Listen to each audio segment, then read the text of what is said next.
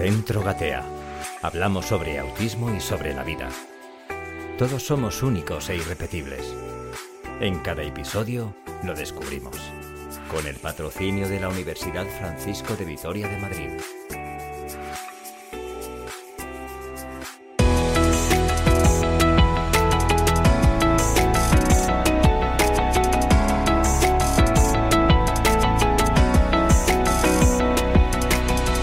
Saludos cateadores, gracias por acompañarnos otro programa más. Os invitamos a compartir este rato de formación y de información. Vamos a gatear.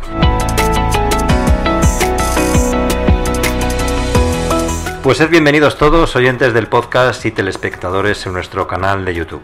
Es un placer ponernos delante de los micrófonos y de las cámaras un jueves más para contaros y llevaros hasta vuestros móviles, a vuestros ordenadores, a vuestras plataformas de audio, todo el mundo del autismo, porque sabemos que os gusta y os interesa. Y porque también nos encanta a nosotros.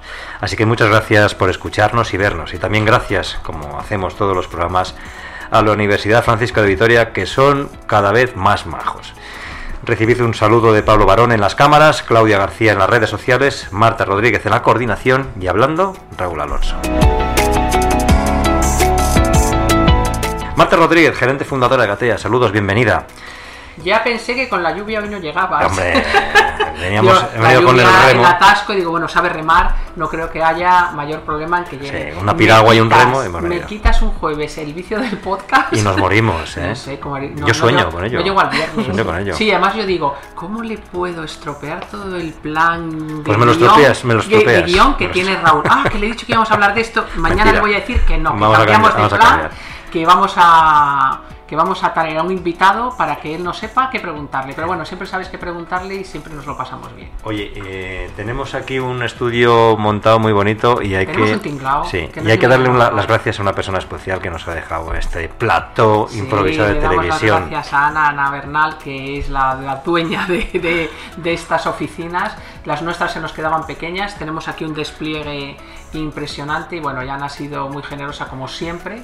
Ella es la dueña de las oficinas en las que tenemos Gatea. Tenemos una relación extraordinaria con ella. Nos ayuda de forma altruista siempre que, que se lo pedimos. Entonces, damos muchas gracias a la Universidad Francisco de Vitoria y muchas gracias a Ana Hombre. por, por 10 años de, de colaboración y por parte de ella, mucha de ella altruista, que nos deje este espacio para, bueno, para poder grabar más cómodos, Sí, disfrutar más. con mejor calidad técnica de calidad. cámaras, de imagen, de Eso es, sonido, así eso que es. Un día, un día, mira, un día vamos a invitar a Ana Sí, hombre, sería, para sería que nos cuente un poquito cómo ha visto crecer a Gatea. Claro Sería, sí. es como la, la abuela de Gatea. Sí, Vamos. A nombrarla. La mentora, bueno, la te diré dices que en tú, la Gatea la llamamos el oráculo. Sí. El No sé si ella lo sabe. Sí, cuando me dice, ¿de dónde vienes? ¿De dónde vienes? Y El digo, oráculo de del hablar, Señor. de hablar con el oráculo. No, porque es una persona eh, mayor, con muchísima experiencia profesional, una gran persona, pero no sé cuántos años tiene, pero pu- puede ser mi madre perfectamente. Y Pero con un espíritu jovial Economista, socióloga, estudiando psicología, eh, tiene, tiene varias empresas y bueno, pues un bagaje personal y profesional que para nosotros Impresionante. asesoro, ¿no? Lo ve desde fuera, nos asesora, nos ayuda y cuando tenemos un problema gordo digo, me voy al oráculo a que me diga qué opina, qué opina de esto. A que te guíe.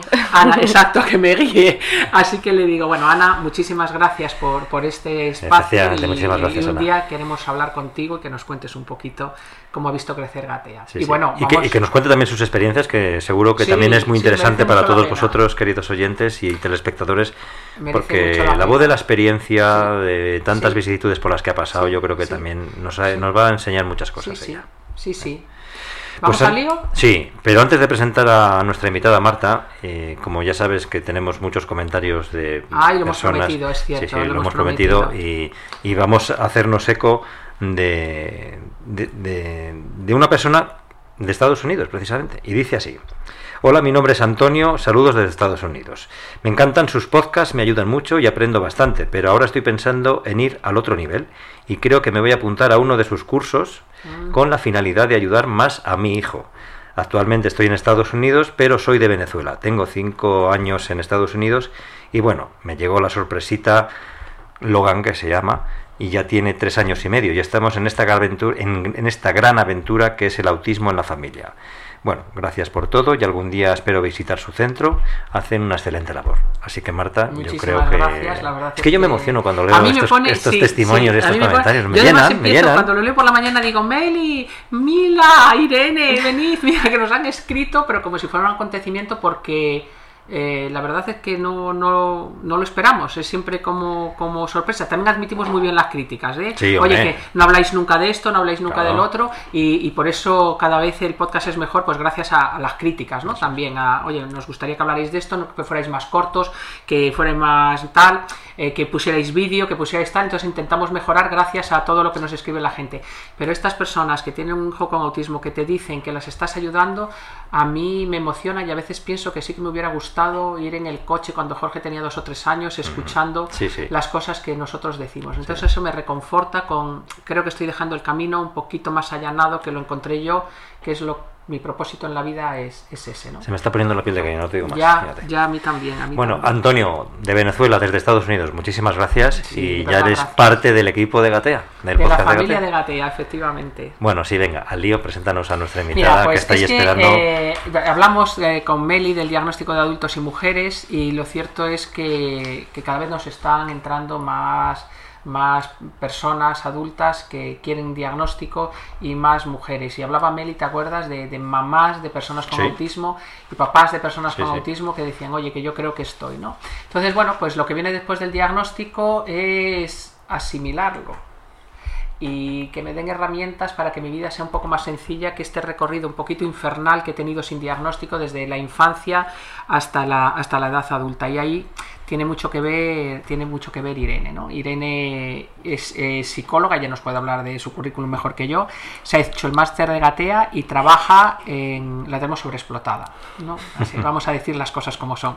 Ella trabaja en Gatea como psicóloga especialista en autismo y trabaja en Sauce Psicología, que es el centro de psicología que tenemos que se creó realmente para dar apoyo a los padres que tenemos un hijo con autismo y tenemos que bueno, pues tenemos nuestras dificultades, nuestras ansiedades, nuestras preocupaciones, nuestras angustias y queremos provocar el cambio de ser feliz teniendo una persona con autismo en casa, ¿no? Entonces, Sauce tiene eso, esas, dos, esas dos vertientes. Entonces, bueno, pues Irene tiene un perfil de un espectro muy amplio donde puede atender a, y ahora, bueno, ahora mismo mm, se está especializando o está atendiendo a varias eh, mujeres adultas con autismo. Entonces, yo creo que merece la pena la conversación para, para hablar de esas peculiaridades que tiene el, espectro de autismo en una persona que se ha diagnosticado tarde y que además es mujer. Es mujer, efectivamente.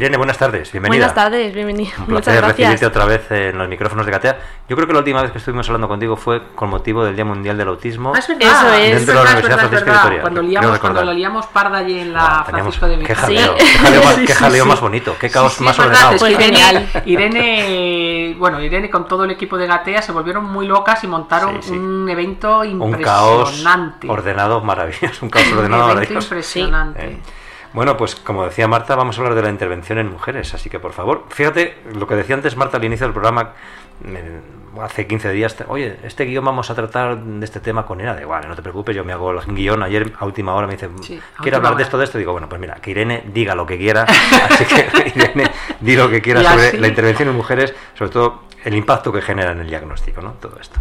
Pues nada, cuando quieras, Irene, por favor pues eh, me parece algo muy interesante, ¿no? Muy importante, ¿no? Todo lo que es lo relacionado con el impacto en el diagnóstico en mujeres con autismo, ¿no? Porque al final eh, los datos de las investigaciones nos dicen que hay infradiagnóstico, ¿no? En, en las mujeres con, con, TEA, ¿no? Y qué ocurre que al final este infradiagnóstico pues viene cargado, ¿no? De muchísimas consecuencias y muchas de ellas negativas ¿no? para, para estas personas. ¿no? ¿Por qué? Pues porque al final, eh, como bien ha dicho Marta, ¿no? Eh, tienen toda la vida, ¿no? Eh, al final, pues con muchísimos retos, muchísimos desafíos, ¿no? Y sin esos recursos y esos apoyos, ¿no? Tan importantes que muchas veces trae consigo, ¿no? El tener un diagnóstico. Entonces, bueno, yo creo que es muy importante, ¿no? El señalar, ¿no? Qué es lo que ocurre cuando reciben este diagnóstico, tanto después como incluso el antes, ¿no? Que muchas veces yo me encuentro en, en sesión, ¿no? Pues eh, personas que vienen, ¿no? Y me dicen, Irene, pues es que creo que tengo autismo creo que tengo autismo, mi hijo lo tiene, ¿no? O mi hija lo tiene, yo me siento muy identificada, ¿no? Con, con lo que le ocurre a mi hijo, porque a mí también me ocurre, y tú qué opinas, ¿no? Y al final eh, yo creo, ¿no? Bueno, es que te venga una madre y te diga, que estás haciendo tratamiento con su hijo y te diga, oye, que es que yo creo que tengo autismo. O sea, yo creo que pondría cara de, mm, perdón, ¿qué me estás contando? Lo cierto es que hablamos del fenotipo ampliado, que es Hmm. las características compatibles con autismo, sin tener autismo, que tenemos muchos padres, Totalmente. porque hablamos de que tiene un componente genético importante, Hmm. pero claro, el pasito más allá de tengo fenotipo ampliado y voy más allá porque tengo el diagnóstico. A la hora de hacer intervención, que es la casuística que estaba explicando Irene, estoy tratando con un niño, yo siempre se lo digo al equipo, tened en cuenta que los padres tenemos nuestro puntito. Quiero decir que a veces un padre se enfada porque la sesión empieza a las 4, son las 4 y 5 y el padre tiene un cabreo monumental, no es porque sea un gilipollas, es porque tiene una rigidez mental que sin tener autismo es compatible con el espectro del autismo. Entonces hay que diferenciar a la persona que es maleducada del que es extremadamente rígido Eso porque nació así y no ha tenido tratamiento ni terapia y para él las 5 y las 5 y 5 son dos horas radicalmente diferentes. Pero hay tantas ¿Vale? veces que es tan difícil mm, Eh, muchas esa- veces esa, te esa diré- línea entre la mala educación y el, Te diré que en el autismo con mucha frecuencia hay fenotipo ampliado. Sí. Entonces hay padres que dices, es que me es imposible comunicarme con él. Y tú dices, es que, es que tiene problemas de habilidad social y de comunicación social. Y entonces de lo que habla Irene es, vale, pues ahora voy un poquito más para allá. Ya es complicado tratar con los padres de personas con autismo porque un porcentaje nada desdeñable tenemos. Y me apunto ahí, porque yo, por ejemplo, en dobles sentidos me tienen que decir, eh, broma, Marta, y yo, ah, pues ya me estaba enfadando. Eh, ¿Sabes? Los dobles sentidos, las ironías, hay muchas veces que no las pillo, soy muy rígida, me gusta, la invariabilidad me genera mucho bienestar, los cambios no me gustan demasiado, los provoco porque, porque yo no estoy dentro del espectro y, y bueno, y los provoco yo, pero, pero no, estoy, no, estoy, no estoy dentro del espectro. Pero si doy un paso más allá y estoy dentro del espectro, la cosa se complica mucho más. Entonces es cuando Irene dice, bueno, pues vete a ver a Meli, Eso es. hablemos de esto con ella y veamos si tú estás dentro del espectro o no, porque entonces ya sí que necesitas tú un tratamiento específico como persona Eso con es. TEA. Y Que es- muchas veces eso no es fácil, ¿no? Claro. Porque al final aparecen miedos, aparecen inseguridades, ¿no? Aparece también el hecho de eh, tener un historial clínico, ¿no? En el que hay muchísimas comorbilidades, ¿no? O muchos diagnósticos erróneos, ¿no? De a lo mejor venir a Sauce, ¿no? Pues porque aquí tiene un cuadro de depresión, un Claro. cuadro de ansiedad y realmente luego cuando empezamos a tirar del hilo, ¿no? En esa evaluación, pues vemos que efectivamente hay otras cosas, ¿no? Y que es importante evaluar, ¿no? Y, y como bien dice Marta, ¿no? Muchas veces el hilo es muy fino, ¿no? Y Claro, es es, muy que complicado. ahí hay, ahí hay un camino muy espectral donde dices estoy en un sitio o estoy Eso en otro. es. Claro. Bueno, también somos de la opinión que si me tengo que pasar, que me pase dando apoyos, no quitándolos.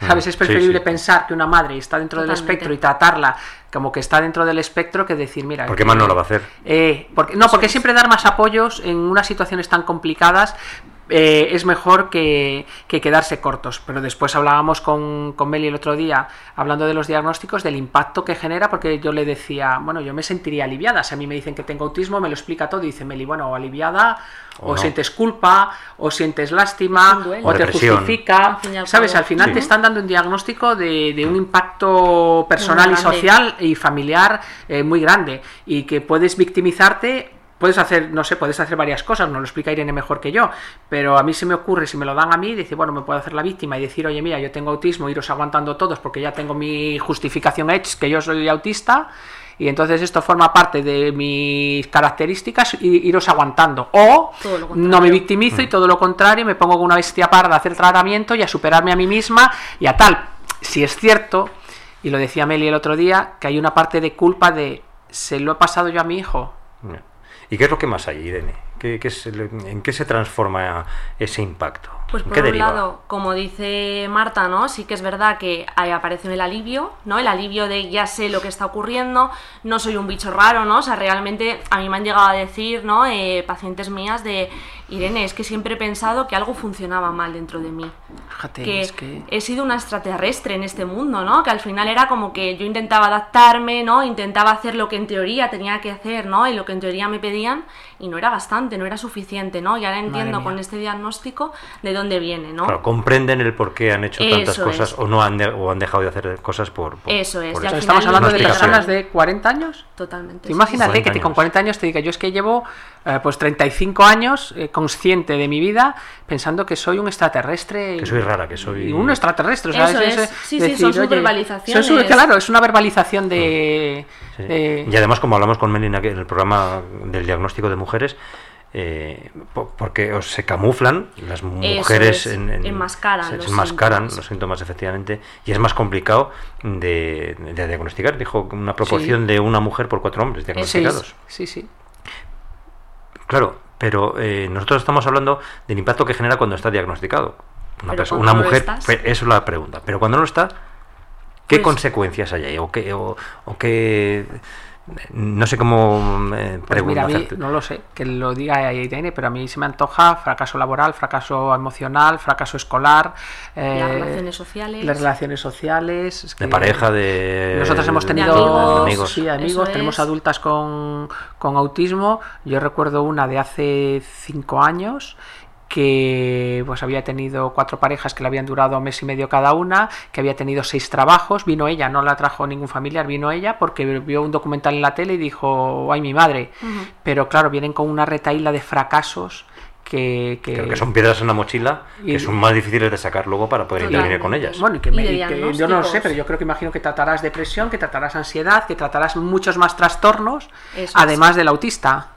Eso es, porque muchas veces, ¿no? Al final hay comorbilidades, ¿no? Cuando hablamos de comorbilidades nos estamos refiriendo a cuando tenemos dos cuadros, ¿no? Que se dan a la misma vez. Eso te voy a preguntar qué es una comorbilidad, ese palabra, que ya lo estuvimos hablando, pero para que la gente a mí me lo recuerdes, me lo refresques. Pues por ejemplo, en el caso del TEA, ¿no? Una comorbilidad sería cuando tenemos TEA y además un diagnóstico de TDAH, por ejemplo, ¿no? Cuando se están dando las casuísticas para los que no estamos puestos. Trastorno por déficit de atención y hiperactividad. Bien. Eso es. Entonces, bueno, sí que es verdad, ¿no? Que muchas veces vienen a terapia con muchísimos diagnósticos añadidos, ¿no? A veces por ese infradiagnóstico de autismo, ¿no? De que han tenido diagnósticos erróneos, de haber ido al médico de cabecera, de haber ido al psiquiatra, ¿no? De haber pasado por multitud de especialistas no especializados en autismo, ¿no? Que al final han ido, ¿no? Pues poniendo diversas etiquetas con el impacto que supone eso. ¿No? De tengo una etiqueta de que tengo un trastorno límite de la personalidad, tengo una etiqueta de que tengo fobia social, ¿no? Pero realmente muchas veces lo que vemos luego es que son dificultades que vienen dadas por el diagnóstico de autismo, que no ha estado, que no, al final no se ha hecho, ¿no? Y era el que se necesitaba, pues para poder luego, ¿no? Como he dicho antes, recurrir a esas ayudas, a esos recursos, ¿no? Y, ese apoyo. Es cierto que, cuando a ti te dan un diagnóstico, no sé si ocurre con mucha frecuencia o no, te identificas con el diagnóstico. A ti te dicen que tienes trastorno límite de la personalidad, ya empiezas a googlear y a buscar allí información y decir, ah, y te agobias más. incluso lo que no tienes te lo atribuyes, ¿no? Entonces, un mal diagnóstico también tiene esa consecuencia en un adulto, en un adulto de estos niveles que leen, que entienden, que, tal. Entonces, el que se estén bien diagnosticados eh, es muy importante, ¿no?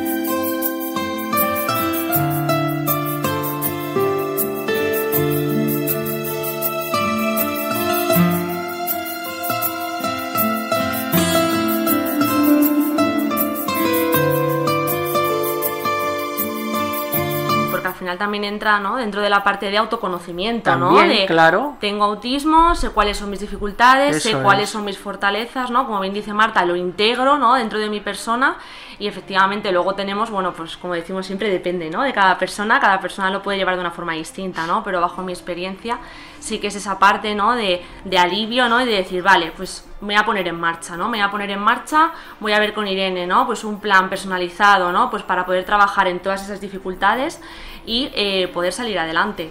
Yo creo que el mensaje también que se puede decir es que nunca es tarde, o sea, que si nos están escuchando personas que crean que lo tienen, yo lo descartaría, yo me iría a un sitio a que me diagnosticaran, a un buen profesional que me diagnosticara, me dijera que no lo tengo.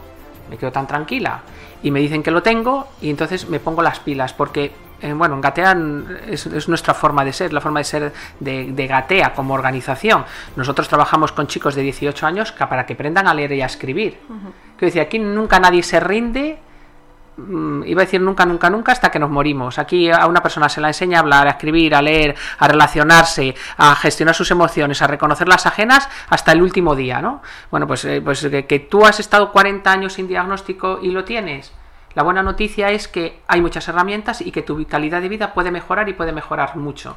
Entonces, el mensaje a lo mejor es ese, es nunca es tarde. O sea, para trabajar con una persona con autismo nunca, es tarde.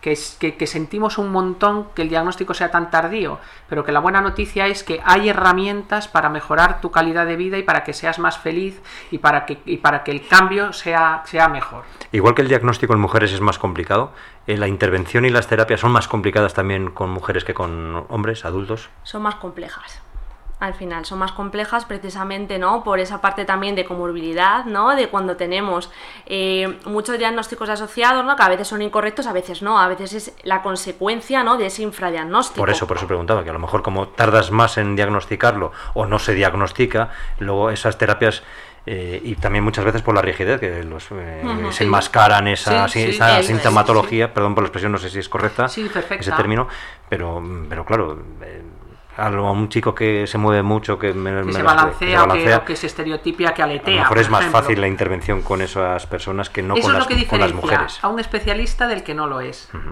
El especialista es capaz de ver una estereotipia que un no especialista no ve. Puede ver una rigidez que un no especialista no ve. O sea, esa sutil, y más cuando eres mujer y esas sutilezas y ese enmascaramiento tienes que ser un especialista porque si no, no lo ves. Y de mm. hecho no se está, no se está viendo. porque es más sutil. Y entonces tienes que tener la formación y la experiencia para verlo y poder ayudar. ¿Qué habilidades trabajáis con las mujeres cuando ya están diagnosticadas como autismo? o depende de cada caso? Depende de cada caso, ¿no? Pero sí que creo que recién está hecho el diagnóstico es súper importante, ¿no? El poder trabajar ese duelo, que al final surge de ese diagnóstico, ¿no? Ese impacto emocional, que al final en cada persona es distinto, ¿no? Y es importante el poder ver, ¿no? Con, las mujeres, ¿no? Con TEA, el, eh, las características, ¿no? Que subyacen, ¿no? A tener TEA, ¿no? Y que puedan integrar qué se debe al diagnóstico, qué se debe a mi propia personalidad, ¿no? Y cómo podemos al final integrar todo esto para poder trabajarlo, ¿no? Entonces al final muy ligado con esto esto está esa parte de autoestima, de empoderamiento, ¿no? Tan importante. ¿no? De, trabajar la culpa, ¿no? Como, como decía antes Marta, ¿no? Que al final está muy presente, ¿no? Y el poder darle un espacio, ¿no? Al final muchas veces dicen eh, algunas de mis pacientes, ¿no? Que es como la nueva yo, ¿no? Es como si acabara de nacer otra vez. Qué bueno qué bueno, qué bonito, ¿no? Sí, sí, sí. el que decir, oye, es como. Yo, yo a veces lo digo, eh, me, lo, he recordado, mi prima, la que tiene tetraplegia, de la que a veces hablo, cuando ella tuvo el accidente, no piensa que fue, obviamente, fue el día más horrible de toda la familia. Pero es cierto que ella, lo, ella celebra dos cumpleaños, el día que nació y el día que tuvo el accidente, porque pudo morir en ese accidente y no murió y ha tenido como la oportunidad de vivir otra vida en una silla de ruedas. Yo con Jorge me pasó igual, o sea, he tenido una vida, ya la, he contado, que parecía de Disney y de repente, bueno, pues viene una persona que cambia tu vida y sobre todo lo que tiene que ver con tu vida social, cuando yo soy una persona hiper sociable. Entonces es la de, bueno, pues tengo otra oportunidad de ser feliz en otra circunstancia y es otra vida. Entonces ese es el, pues mira, el llamamiento, me encanta el llamamiento de Irene de, oye, el diagnóstico de autismo es una oportunidad para, para, para tener otra vida, mucho más satisfactoria, con mucha más calidad y para eso pues bueno pues tienes que ir a los apoyos a los apoyos que, que necesite cada persona. Exacto, es de especialistas para eso es.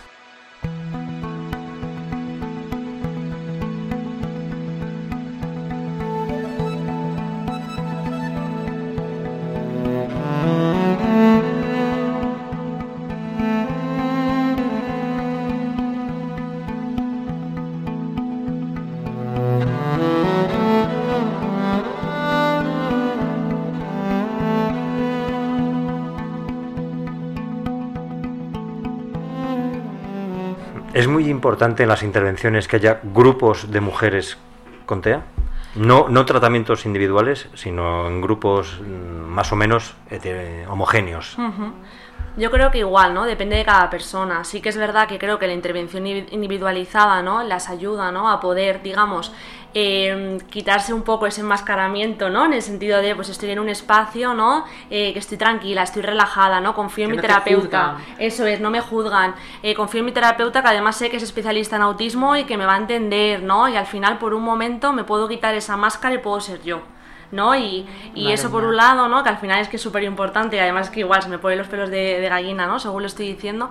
Y por otro lado también creo, ¿no? Que se complementaría muy bien con un grupo, ¿no? De, de mujeres con autismo, ¿no? Pues para que también puedan sentirse comprendidas, ¿no? Que tengan ese espacio, ¿no? Para, para poder eh, sentirse comprendidas, poder sentirse respetadas, ¿no? No juzgadas y también compartir sus experiencias, ¿no? Que creo que es muy importante. Sí, que tienen que ser muy similares. Digo literalmente que Irene tiene la piel de gallina. Sí, sí, sí. sí no se puede ver, pero, tiene... Y no es por el frío, ¿eh? No, no, es por la, conversación puesta. No, es la conversación. A mí me, a mí me está también revolviendo porque me parece que son, que son vidas muy complicadas. Hablaba con una psiquiatra, con una psiquiatra, mm, con Teresa Álvarez, con una psiquiatra muy buena. Eh, a la que aprecio un, un, montón porque me ha ayudado mucho, que trabajó en su día en, en cárceles de, de mujeres uh -huh. y uh -huh. me decía casi llorando que tenía la sensación de que muchas mujeres que había allí tenían autismo. Me estaba acordando ahora de, jo, es que el no diagnosticar a tiempo tiene consecuencias muy graves. Claro. ¿Sabes? Estamos, no estamos hablando de, de, una, de una irrelevancia, de que tú tengas un lunar o se te tuerza un ojo. ¿Qué es peor, que te, no te diagnostiquen o te diagnostiquen mal? ¿Qué es más grave? Las consecuencias. Que te diagnostiquen mal. Yo creo eso, que te diagnostiquen mal. Que te diagnostiquen mal. Por lo que te decía yo, es que te identificas con el diagnóstico. Claro, a ti que claro. te diagnostiquen un trastorno obsesivo compulsivo y que te lo leas todito todo y que empieces a, a, identificarte con ese diagnóstico, no sé yo. Y ya no solo por eso, por la medicación muchas veces ah, asociada, también. ¿no? De tengo un cuadro bueno, vienen de TOC. Bueno, claro, vienen polimedicados. Los adultos, es. los adultos vienen polimedicados. O sea, cuando me lees el diagnóstico es quito ansiedad, quito depresión, quito TOC, quito no sé qué, quito no sé cuánto, y ahora ¿Qué efecto está teniendo esta polimedicación desde hace un montón de años sobre el comportamiento que yo estoy estudiando? Y ellas sobre ese comportamiento al que están interviniendo y sobre el que tienen que hacer un tratamiento terapéutico. O sea, porque es que las medicaciones tienen efectos importantes sobre el cerebro y el eso cerebro es. sobre tu comportamiento. Entonces, ir retirando todo eso, y bueno, y retirar medicaciones psiquiátricas Muy complicado. no es nada fácil. Claro, no es nada fácil. No es nada fácil y también que al final la medicación, ¿no? Si yo tengo un cuadro de TOC o me han diagnosticado un cuadro de TOC, me estoy tomando una medicación y yo noto que mi sintomatología no baja, claro. al final siento claro. más culpa. ¿Qué es lo que estoy haciendo mal? ¿Qué hago mal yo? Eso es, o sea, ¿por qué no me siento bien cuando en teoría estoy haciendo todo lo que tengo que hacer? Claro. Y ahí también, ¿no? Es así donde años. está el impacto, eso y es de diagnosticar años. mal. Claro, y así años. Entonces sí. es cierto, claro, y después retirar esas medicaciones, eh, pues no es fácil. O sea, te estás tomando algo que no está haciéndote bien, tú te sientes culpable porque no mejoras y a la hora hay que retirarlo y tengo que pasar la pena negra para retirarlo. El tema de los adultos es un temazo.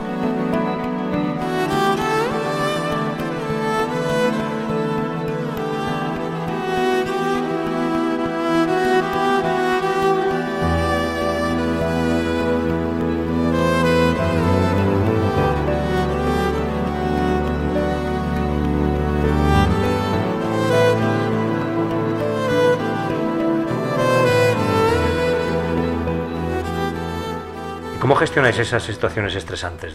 Por ejemplo, el caso este de la medicación, oye, jolín, estoy haciendo todo lo que me han dicho y no consigo que mi sintomatología mejore o progrese.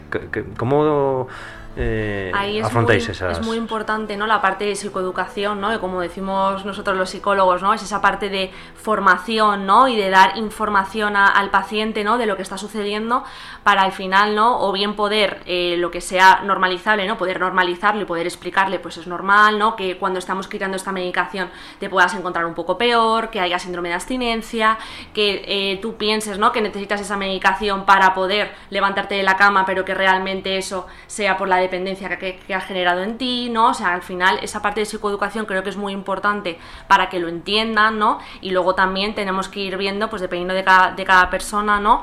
Eh, qué apoyos necesita. Pues si yo a lo mejor tengo un ataque de ansiedad, ¿no? Cuando no me estoy tomando esa medicación, pues tenemos que ver estrategias de regulación para trabajar esa ansiedad, ¿no? Sí. Y al final es personalizable. Uh -huh. Sí y hay que estar trabajando mano a mano con neurólogos, psiquiatras. Eso es. es decir, tiene que, ahí sí que tiene que ser multidisciplinar la, la, intervención. En autismo siempre lo tiene que ser, pero ahí en, en estos casos, casos tenemos que tener un buen psiquiatra que sepa evaluar bien y que. Es que, que sepa... siempre lo he dicho en muchos programas, Marta, acuérdate, es que hay muchos palos que tocar. Muchos. Muchísimos. En autismo, bueno, con decir, es que en autismo. Y si este funciona y este porque no funciona, y sí, pan, sí. Es que es... en, en, un, en un niño con autismo todas las áreas, casi todas las áreas del desarrollo están afectadas en mayor o menor medida.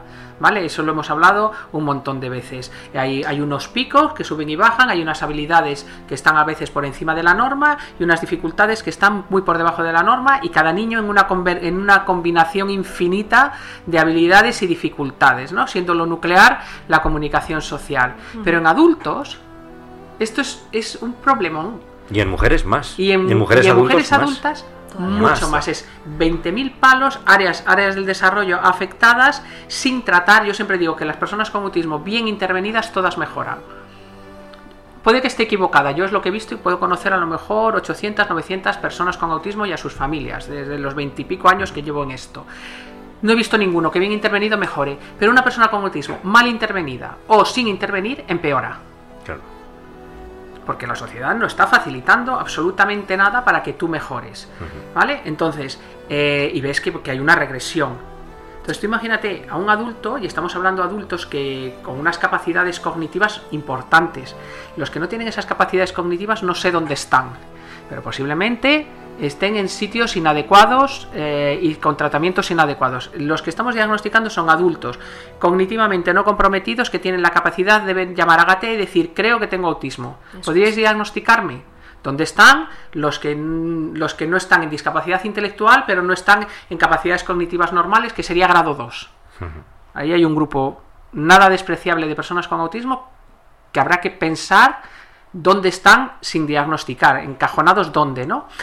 Y estas personas han vivido sin tratamiento, empeorando constantemente, camuflándose, retrayéndose y viviendo la pena negra con sus familias, con sus parejas, con sus hijos, con sus jefes, con sus subordinados, eh, unas vidas hiper con sus medicaciones, con sus psiquiatras, con pero las consecuencias ahí hay 20.000 palos. son inimaginables. Yo cuando las veo trabajar o en sesiones clínicas hablan sobre ello, es como vamos a compartimentar. O sea, es como todos los problemas. Ellas hacen una evaluación, son especialistas, ellas hacen una evaluación del problema y lo compartimentan y priorizan. Entonces vamos a ir por prioridades. Pues primero trabajamos esto, luego trabajamos esto, primero informamos, luego acá, luego trabajamos el duelo, luego porque tú no puedes abarcar la inmensidad del problema porque es enorme. Pero eso psicológicamente, tú que eres psicóloga, eh, para una mujer, que estamos hablando de mujeres con autismo, cuando le han dicho 20.000 cosas a lo largo de su vida y no, y no es correcto ese diagnóstico, tiene que volverse, eh, aparte de lo que ya tiene, tiene que volverse, bueno, pero bueno, ¿yo qué he hecho en mi vida? Totalmente. No tiene que decir, mira, mm,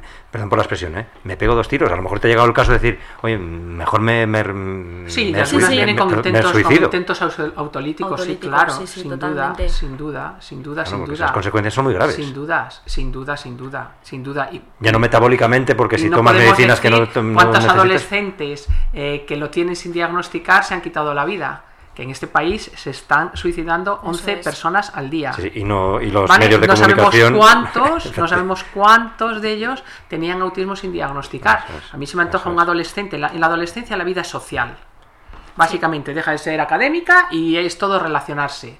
Vale, pues si tienes un autismo eh, si tienes autismo diagnosticado, la adolescencia es muy complicada. Lo hablábamos el otro día en la Francisco de Vitoria cuando fuimos a dar clase. La adolescencia es muy complicada para una persona con autismo porque los presuntos normotípicos estamos todo el día en lo social, en lo social, en lo social, en lo ligar, hacer amigos y más amigos y quito amigos y pongo todo el rato, todo el rato. En las mujeres más más doble sentidos, más charloteo, más compartir, todo es hablar, compartir, todo más complejo, todo pensamientos. Bueno, en la, adolescencia de las mujeres todavía más compleja. Tú ponte una persona autista sin diagnosticar en la adolescencia. Y yo me pregunto a veces... ¿Cómo sobreviven? En, el coche conmigo, y si sobreviven. Y si sobreviven, totalmente. Es decir, que es que estamos hablando de un problema de, muy grave, muy grave de salud. Pero, pero la sociedad o, las autoridades mm, que, a quien competa no tienen e, esa sensibilidad. Pero la, la, la, sociedad civil sí y las asociaciones también. Y, la, y hay asociaciones de mujeres autistas que, lo están, que lo están moviendo. Y les guste o no a los que mandan, claro. o, hacen que mandan, hay que menearles y decirles, no, perdón, aquí, hay, que, aquí hay un problema de, de salud pública muy grave que vamos a tener que ponerle remedio. Y a nivel mundial O sea, ya ni, ni, a nivel regional ni nacional. Es a nivel mundial hay un movimiento de mujeres autistas que dice, oye, ¿qué está pasando? Y de adultos con, con autismo recién diagnosticado que están diciendo, oye, ¿qué está pasando en atención temprana que no lo estamos haciendo bien? Que hay colectivos que por supuesto necesitan todo el apoyo de, de las instituciones públicas, Sí, de, sí. de- de empresas privadas, a las personas con, Sí. con movilidad reducida, que se les eh, facilita el acceso con rampas para Sí, subirla, sí, sí. a los Y invidentes. nosotros estamos claro, en esa pelea también, en efectivamente, accesibilidad universal que llamamos nosotros, que es accesibilidad física, que la mayoría de nuestros chicos no la necesitan, y lo que llamamos accesibilidad universal, que es sensorial, cognitiva, es. un, un mundo donde todos tengamos cabida. Y ya sabes que yo soy de la opinión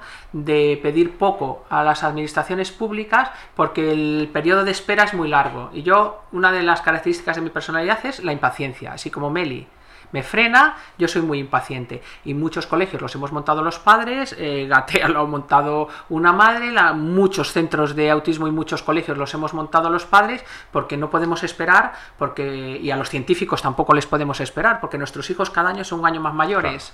Entonces, eh, con lo de las mujeres, pues ha pasado que como los organismos públicos no lo hacen, pues ellas se organizan, se juntan y defienden Estamos- sus, sus derechos. Sí. Que está bien, que quiero decir que es que no está mal, que la gente se tiene que mover y solucionar sus problemas, que victimizarse no vale para nada. Bueno, pero estáis, poniendo, es- estáis poniendo yo creo que los cimientos, las bases Eso de un es. edificio que dentro de hay que X sembrar. tiempo... Hay que sembrar, la eh, vida es muy sencilla. Se siembra, se espera y se recoge. Bueno, pues lo primero es Sembrar. arar y sembrar, y estamos sembrando. Yo sí, creo que con además este estamos en tiempo de sementera, Exactamente. Que, con Que los que somos de pueblo lo sabemos. Exacto, que con este podcast también ponemos nuestra, nuestra semillita. Oye, para terminar, porque tampoco queremos entreteneros muchos, eh, es muy distinta la intervención mujeres adultas a las niñas, hablando del género femenino. Las niñas son complicadillas. Las ¿eh? niñas son complicadillas, pero creo que siguen siendo más complejas las mujeres por el recorrido vital Claro. que han tenido, ¿no? Claro, Al final sí. tienen muchas más experiencias, ¿no? Eh, muchas más áreas, ¿no? En, en su vida que han desarrollado, que a las niñas Sí. todavía no les ha dado tiempo, Sí. ¿no? Y al final el, el deshilar, ¿no? Como, como toda esa madeja, ¿no? Que, que se ha formado, ¿no?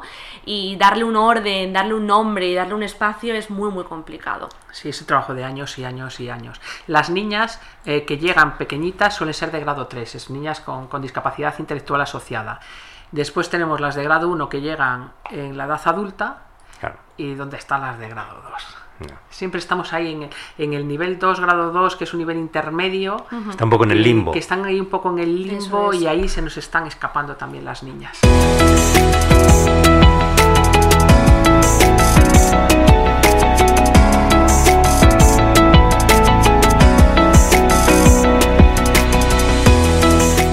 No sé si nos queda algo, seguro que nos quedan muchas cosas en el tintero y te emplazamos para otro programa si quieres, Irene, Eso y, es, hab- hacemos y hablas de lo que, estimes oportuno porque es, es un placer escucharte, día, la verdad, la es que es un placer sí. escucharte. Muchísimas traemos- Y gracias aprendemos, por aprendemos mucho aprendemos mucho de, de los comentarios que nos hace, nos trasladáis los especialistas, los invitados que, que acudís a nuestro programa, Marta. Y es que siempre digo lo mismo, pero es que es un placer escucharos. Yo os admiro, os admiro eh, esa profesionalidad, esa la emoción que, que tenéis cuando habláis de, de- de vuestros niños, de vuestra gente con los que tratáis. Os admiro y, y os damos las gracias, igual que todos los oyentes. Muchísimas gracias, Irene, por compartir este- esta vosotros. tarde de jueves con nosotros.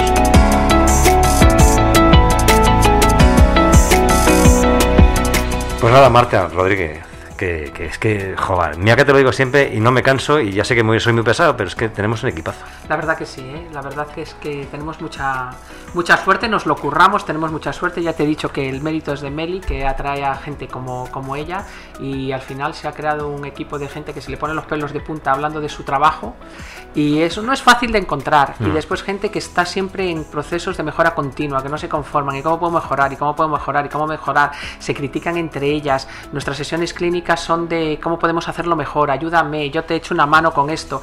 Y así conseguimos eh, hacerlo cada vez mejor.